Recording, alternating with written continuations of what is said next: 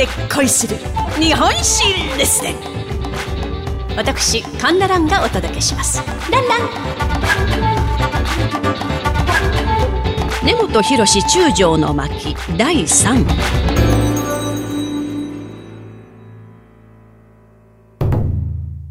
根本が鶴川村の自宅に戻りましたのが昭和21年8月、敗戦からちょうど1年後のことでございました。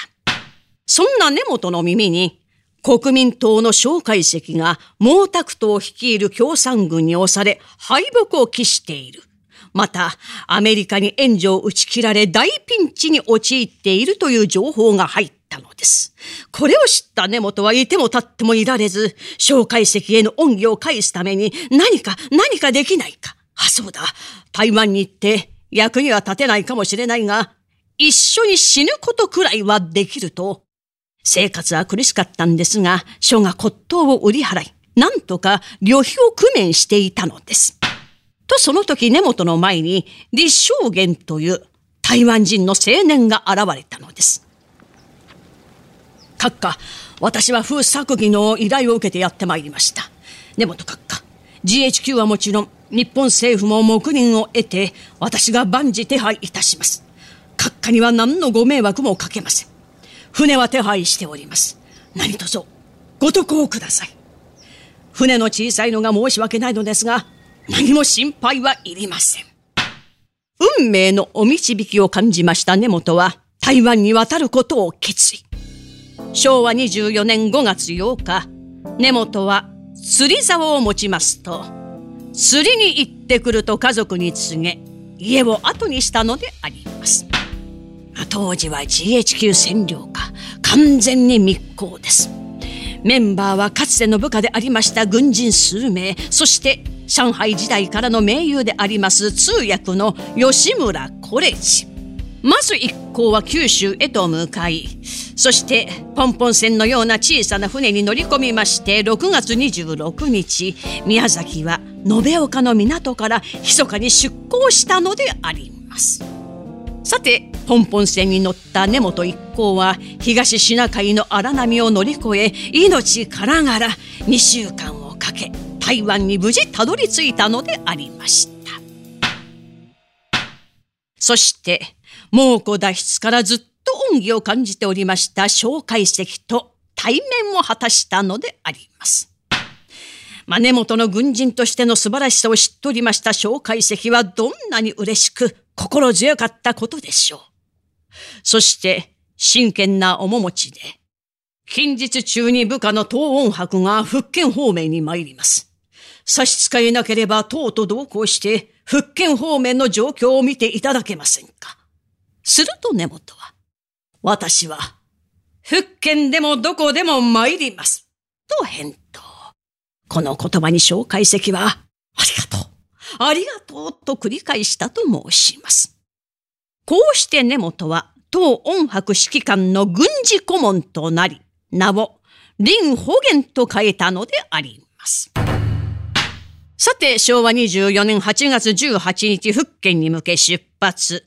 アモイ周辺の土地を視察した根本は当音博に、この町は防衛するには向いていません。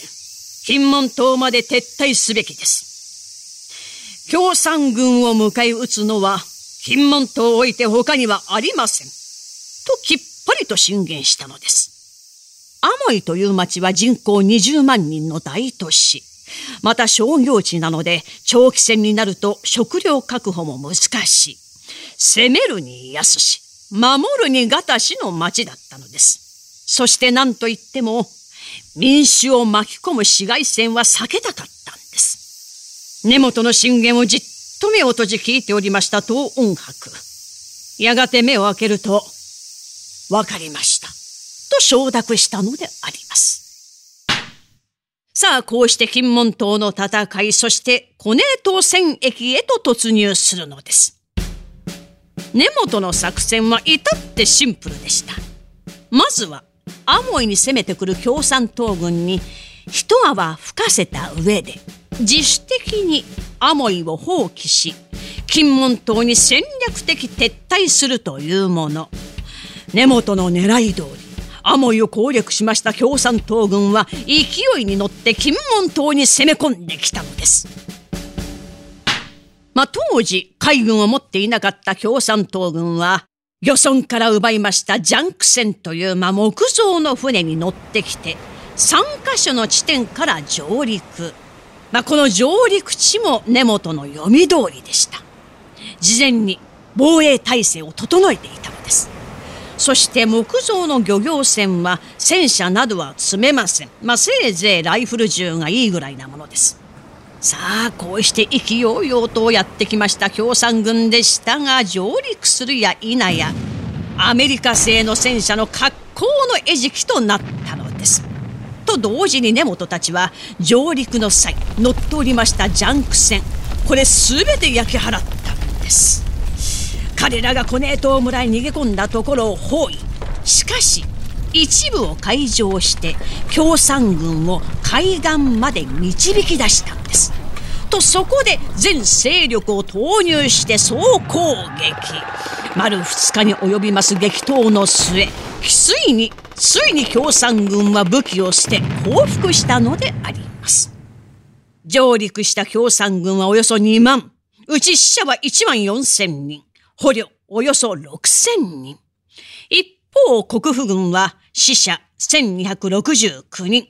負傷者1982人と言われております。この戦いの惨敗によりまして共産軍の台湾侵攻計画は事実上中止となり、以来台湾は守られることになったのであります。蒋介石は根本の手を取り、ありがとう、ありがとうと感謝の言葉を述べました。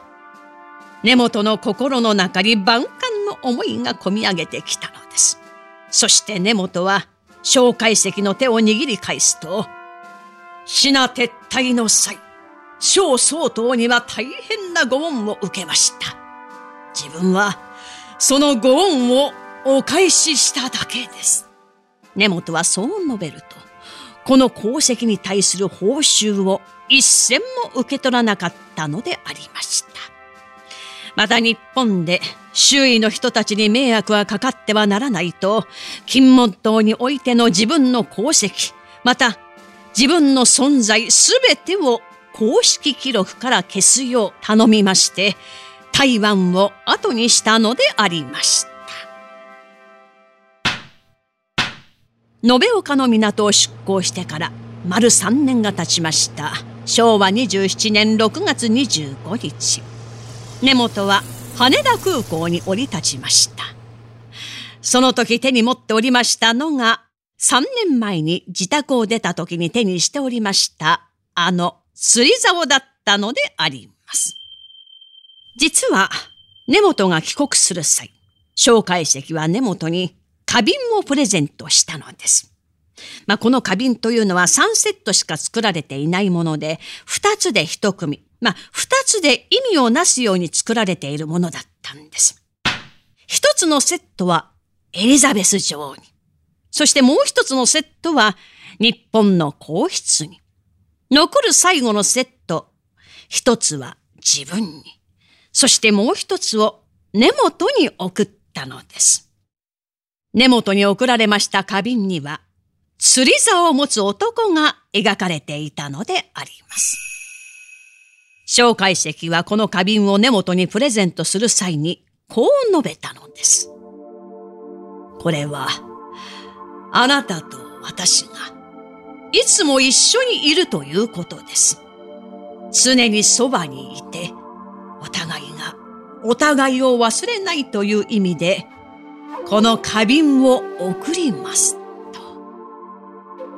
現在、根本にプレゼントされました花瓶は、台湾は台北の中世記念堂に蒋介石の花瓶とともに飾られております。根本の長女であります富田のりさんが、日本と台湾の間にこんな友情があったことを知ってほしい。いただいたものをお返しするのは失礼なので、永遠にお貸しします。と永久貸与の形で台湾に返したんだそうでございます。軍人として国を守り、民を守るという信念のもと、ソ連軍から4万人の日本人を助け、恩義は決して忘れないと、中国共産軍から台湾を救った人道に生き、義に生きた奇跡の軍人。根本博中将の一席は、これをもって読み終わりといたします。お相手は私講談師神田蘭でございました。ランラン。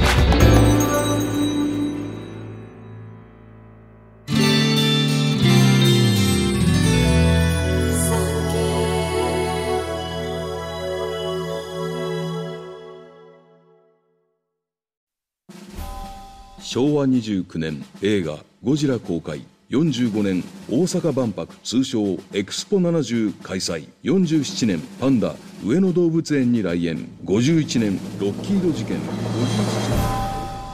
昭和はすでに歴史となった。戦後の歴史の中から知られざるエピソードを掘り起こし音声ドキュメンタリーとして再構成。3K ポッドキャスト戦後史開封で検索を。